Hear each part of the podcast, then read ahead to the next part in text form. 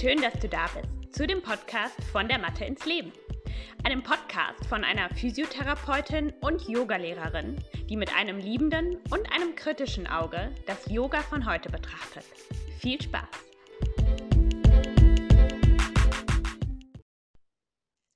Hallo, heute geht es um das Thema Atmung und ob Atmung ein Gesetz ist. Ich möchte mit euch darüber sprechen, inwieweit die Grundsätze der Atmung, so wie sie in Ausbildungen im Yoga eben vermittelt werden, inwieweit das wirklich ähm, immer so sein muss und warum das überhaupt so ist. Warum äh, atmen wir in bestimmten Momenten ein oder atmen aus und ähm, was bringt uns das in der Bewegung und was kann uns vielleicht auch das Abwandeln dieser Dinge ähm, bringen im Kontext mit dem Training. Okay, beginnen wir mal damit, was passiert eigentlich bei der Einatmung und der Ausatmung? Bei der Einatmung streckt sich die Wirbelsäule und es wird ein gewisser Druck geschaffen, weil eben auch die Luft von außen durch einen Unterdruck, der in den Lungen entsteht, nach innen gezogen wird. Dadurch weitet sich unser Brustkorb, die Rippenbögen rotieren nach außen und oben und der Beckenboden, der wird entspannt, um ein bisschen mehr Raum zu schaffen, sodass die ähm, ganzen Organe, die im Bauchraum sind, eben nach unten absinken können. Und das Zwerchfell, das spannt sich an und dadurch werden eben die Lungen nach unten runtergezogen und ähm, dadurch entsteht dieser Unterdruck. Bei der Ausatmung wird die Wirbelsäule eher ähm, komprimiert oder die bleibt eben klein. Wenn wir es jetzt im Vergleich zur Einatmung sehen, da bei der Einatmung wird sie eben gestreckt und in der Ausatmung kommt sie quasi wieder in ihre Ursprungsposition zurück. Außerdem ähm, sinkt auch der Brustkorb wieder nach innen, kommt in seine Ursprungsposition zurück. Der Beckenboden, der wird aktiviert, quasi als Gegenspieler zum Zwerchfell. Und das Zwerchfell, das entspannt sich. Das wird quasi nach oben wieder ähm, senkt, also kommt nach oben wieder hoch und der Beckenboden geht quasi in die gleiche Richtung. Die Organe werden wieder etwas mehr nach oben gehoben und der Druck generell im Brustkorb wird geringer.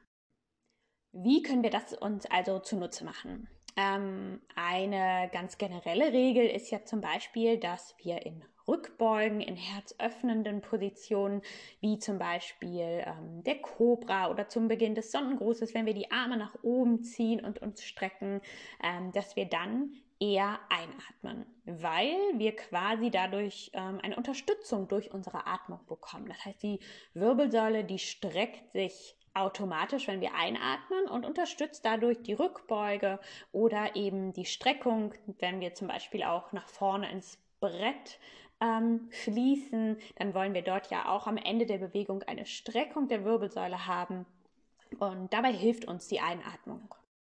Die Ausatmung nutzen wir eher in Momenten, wenn wir zum Beispiel einen Kraftakt durchführen, wenn wir zum Beispiel einen Sprung machen ähm, oder in, uns in irgendeiner Form komprimieren.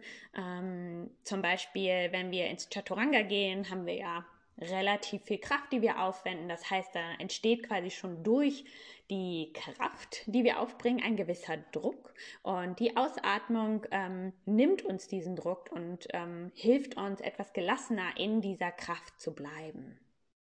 Außerdem ähm, wirkt es auch eher entspannend. Das heißt, wenn wir jetzt zum Beispiel zurück in den herabschauenden Rund, äh, Hund fließen ähm, und wir einfach Länge und Weite schaffen wollen, dann kann uns da auch die Ausatmung helfen, ähm, mit etwas mehr Entspannung in diese Position hineinzugehen. Okay, kommen wir zu der Frage, die mir letztens auf Instagram gestellt wurde, nämlich ähm, da wurde ich von jemandem, der meine ähm, Kurse auf Yo, also auf meiner Videothek, äh, meiner Online-Videothek mitgeübt hat, wurde ich dann gefragt, ähm, ob ich denn manche Sachen nicht falsch unterrichten würde. Und dann habe ich erstmal geschmunzelt und habe mir nochmal das Video angeguckt, um das es ging und habe dann gemerkt, dass ähm, ich einfach sehr viele Dinge abwandle weil ich einfach ein, ein anderes Ziel hinter gewissen Bewegungen sehe. Und diese Person, die mich das gefragt hat, die war noch ganz am Anfang ihrer Ausbildung und ähm, der ist es dann natürlich erstmal komisch vorgekommen, was natürlich auch völlig richtig ist, weil ich quasi diese generelle Regel, die wir lernen, wenn wir eine Yoga-Ausbildung machen, ähm, erstmal missachtet habe und das Ganze anders gemacht habe. Ähm, Und daraufhin ist auch dieser ganze Podcast entstanden und ich habe mir mal Gedanken darüber gemacht, wann ist es überhaupt angemessen, sowas abzuwandeln und ähm, sollte man das nutzen ähm, und inwieweit ist das wirklich legitim? Und da bin ich ganz persönlich jetzt zu der Antwort gekommen, dass ich denke, dass ganz am Anfang, wenn man mit Yoga beginnt, ähm, egal ob als Schüler oder als Lehrer in seiner Ausbildung, dass es sehr, sehr wichtig ist, solche Regeln zu haben. Yoga ist sehr komplex. Wir müssen ähm, immer gleichzeitig sehr viele verschiedene Qualitäten ähm, haben und wir müssen sehr aufmerksam sein, wir müssen koordinativ fit sein, wir müssen ähm, eben atmen, wir müssen spüren und so weiter. Und da ist es natürlich einfach, wenn man weiß, okay, bei der Cobra atme ich ein, wenn ich nach oben gehe und ich atme aus, wenn ich nach unten gehe. Wenn ich nach vorne ins Brett rolle, atme ich ein, wenn ich in den herabschauenden Hund gehe, atme ich aus. Diese Regeln helfen uns, irgendwann so ein System reinzubringen, weil genau wie wenn wir Sprachen lernen, müssen wir ja erstmal gewisse Regeln haben, an denen wir uns orientieren können. Und genauso sehe ich das und denke, dass es auch sehr gut ist, dass man besonders am Anfang ähm, diese Regeln befolgt und sich dadurch eben ein System im Kopf schafft. Wenn man sich dann aber irgendwann schon über lange Zeit, so wie ich das jetzt gemacht habe, mittlerweile äh, mit diesem Thema auseinandersetzt und so ein bisschen rumexperimentiert und beginnt, das System einfach verinnerlicht zu haben und wirklich zu verstehen und dann vielleicht auch mal ähm, den Schritt weiter zu denken, dann kann man eben auch ganz spannende Sachen mit Atmung machen und gucken, was ähm, kann die Atmung denn noch für mich tun, außer mich nur zu unterstützen in der Bewegung. Und dazu muss man sagen, dass ich, bevor ich begonnen habe, Yoga zu unterrichten, eine Pilates-Ausbildung gemacht habe und Pilates unterrichtet habe. Und da ist es ganz häufig so, dass die Atmung genau gegenteilig ist. Das heißt, wenn man im Pilates zum Beispiel in die Cobra geht, dann macht man das mit der Ausatmung. Und das ist also der Grund dafür ist der, dass es im Pilates ja um die Zentrierung geht. Das heißt, ähm, wenn wir in die Cobra auftauchen, dann ist das der Hauptaugenmerk eigentlich darauf, dass wir in der Rückbeuge, aber trotzdem zentriert in der Mitte bleiben. Und das ist gar nicht so leicht. Und deswegen nutzt man dort eben die Ausatmung, um eben diese, den Kraftakt im Zentrum ähm, besser durchführen zu können und dort einfach stabiler und stärker zu sein. Ähnlich ist es auch, wenn man nach vorne ins Brett fließt. Da geht es dann nämlich auch wieder darum, besonders zentriert und stabil in dem Brett zu sein. Ähm, und die Einatmung, die ist im Pilates immer eher eine Pause. Also ein Moment, um kurz einzuatmen, Luft zu holen und dann mit der Ausatmung eben wieder zu arbeiten. Und ähm, dadurch, dass ich diese zwei Ausbildungen gemacht habe, kann ich eben beide Seiten verstehen. Und mittlerweile überlege ich mir ganz ähm, direkt, was ist der Fokus meiner Stunde, was ist der Fokus meiner Praxis und wie kann ich daraufhin eben Atmung anpassen. Ich nehme mal ein Beispiel, wo ich ähm, sehr regelmäßig im Sonnengruß die Atmung ähm, anders gebrauche. Das ist zum Beispiel jedes Mal, wenn der Fuß nach vorne gesetzt wird, zum Beispiel aus dem herabschauenden Hund, wird ein Fuß nach vorne gesetzt, dann mache ich das immer mit der Ausatmung. Denn für mich steht dort ganz klar die Kompression und die Kraft in der Mitte im Vordergrund. Ähm, für mich, in meiner Erfahrung, habe ich einfach gelernt, dass das das ist, was am häufigsten eben vernachlässigt wird, dass eben nicht zentriert wird, dass nicht rund gemacht wird, dass nicht komprimiert wird und dadurch diese Bewegung sehr unsauber wird. Und da denke ich, dass die Ausatmung äh, am besten unterstützen kann. Wenn man dann ähm, quasi beide Füße nach vorne gesetzt hat und wieder nach oben in den Stand kommt, dann nutze ich dafür auch ganz häufig die Ausatmung ähm, normalerweise im Sonnengruß macht man das ja mit der Einatmung, kommt man quasi aus der Vorbeuge wieder nach oben in den Stand. Ich nutze dafür aber gerne die Ausatmung, wenn ich das eher wie eine Kniebeuge gestalte. Also ich lasse auch ganz häufig die Füße links und rechts außen neben die Hände setzen und komme dann eben ähm, mit dem Fokus auf den Beinen nach oben, sodass das eher wie eine also quasi das Hochkommen aus einer Kniebeuge ist, anstatt nur das Aufrichten des Oberkörpers. Und dadurch, dass da für mich dann eben die Kraft in den Beinen äh, im Mittelpunkt steht, verwende ich dort eben auch die Ausatmung. Ein ähm, sehr bekanntes Beispiel ist auch der Superman, so kenne ich es jetzt aus dem Pilates, wenn man im Vierfußstand ist und eben ähm, rechten Arm und linkes Bein rausstreckt. Mm, da wird ja im Yoga mit der Einatmung gestreckt, das heißt Arm und Bein werden einatmend gestreckt. Und äh, im Pilates wird das aber immer mit der Ausatmung gemacht. Da ist auch wieder der Grund, es steht die Zentrierung im Vordergrund.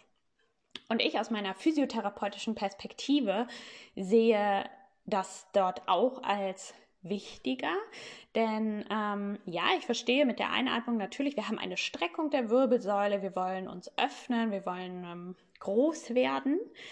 Aber die Qualität in, in dieser Bewegung ist eigentlich darin, dabei tatsächlich stabil zu bleiben im Rumpf. Denn Arm und Bein können wir auf irgendeine Art und Weise immer anheben. Aber äh, ja, so die Kirsche auf der Torte ist natürlich, wenn wir dann wirklich unser Becken und unseren unteren Rücken dabei stabil halten können. Deswegen mache ich das auch sehr gerne mit der Ausatmung. Was natürlich auch noch ganz interessant ist, ist, dass wir die Atmung eben auch nutzen können, um etwas anstrengender und anspruchsvoller zu machen. Das heißt, wir nutzen die Atmung gegenteilig, um eben mehr ähm, auf anderen Ebenen arbeiten zu müssen. Das heißt, probier es mal aus, mach mal eine Kobra oder einen heraufschauenden Hund mit der Ausatmung und seh mal, na, äh, spüre, schau mal nach, wie, ähm, wie sich das anfühlt. Was bringt dir das vielleicht an Herausforderungen? Und ähm, kannst du dadurch vielleicht noch was lernen, was du mit der Einatmung bis jetzt noch nicht lernen konntest? Also abschließend möchte ich zu dem Thema sagen, ähm, bleibt flexibel, bleibe kritisch, denke über das nach, was du tust. Und ähm, klar, wenn man ganz am Anfang steht, muss man Dinge erstmal lernen, weil man das große Ganze noch gar nicht verstehen kann. Ähm, aber denke immer, egal was du lernst, bleibe dabei immer kritisch, auch wenn du ganz am Anfang bist und, und versuche das zu verstehen, versuche zu verstehen, warum atme ich dann ein? Wer hat dieses Gesetz geschrieben und ähm, was hat das für Hintergründe? Und ähm, wie kann ich das für mich nutzen? Ne? Also immer in jeder Planung von einer Stunde oder von deiner Praxis. Was ist eigentlich mein Fokus und was kann die Atmung für dich in dem Moment tun? Und wie kannst du das Ganze abwandeln? Äh, du könntest zum Beispiel auch mal den Fokus einer Stunde darauf legen, dass du die Atmung komplett umdrehst. Das wäre schon ziemlich krass. Das habe ich tatsächlich auch noch nie gemacht. Aber das wäre für eine fortgeschrittenen Klasse auf jeden Fall mal super interessant und ähm, auch auf einer nervalen Ebene ein super krasses Learning, ne? weil mm, wir sind da so dran gewohnt, alles mit dieser, dieser einen Atemtechnik zu machen oder mit der, ähm, mit dem Atemrhythmus. Und das mal umzudrehen, wäre super spannend und interessant. Und ich, ich bin mir sicher, dass man da auch nochmal ganz viel lernen kann. Wenn das für dich interessant war und du dir denkst, was macht diese Frau denn in ihren Kursen so anders, dann schau sehr gerne bei yo-yogaonline.de vorbei. Mm, übe mit mir auf der Matte. Schau mal nach, wie ich äh, die Atmung nutze in meinem Unterricht. Und ähm, sehr gerne schreibe mir auch zu dem Thema, wenn da noch Fragen aufkommen oder wenn du schon interessante Sachen in dem Kontext ähm, geübt hast oder erfahren hast. Ich bin da sehr, sehr interessiert. Ähm, und ja, ansonsten wünsche ich dir noch einen schönen Resttag und freue mich, wenn du das nächste Mal dabei bist. Tschüss.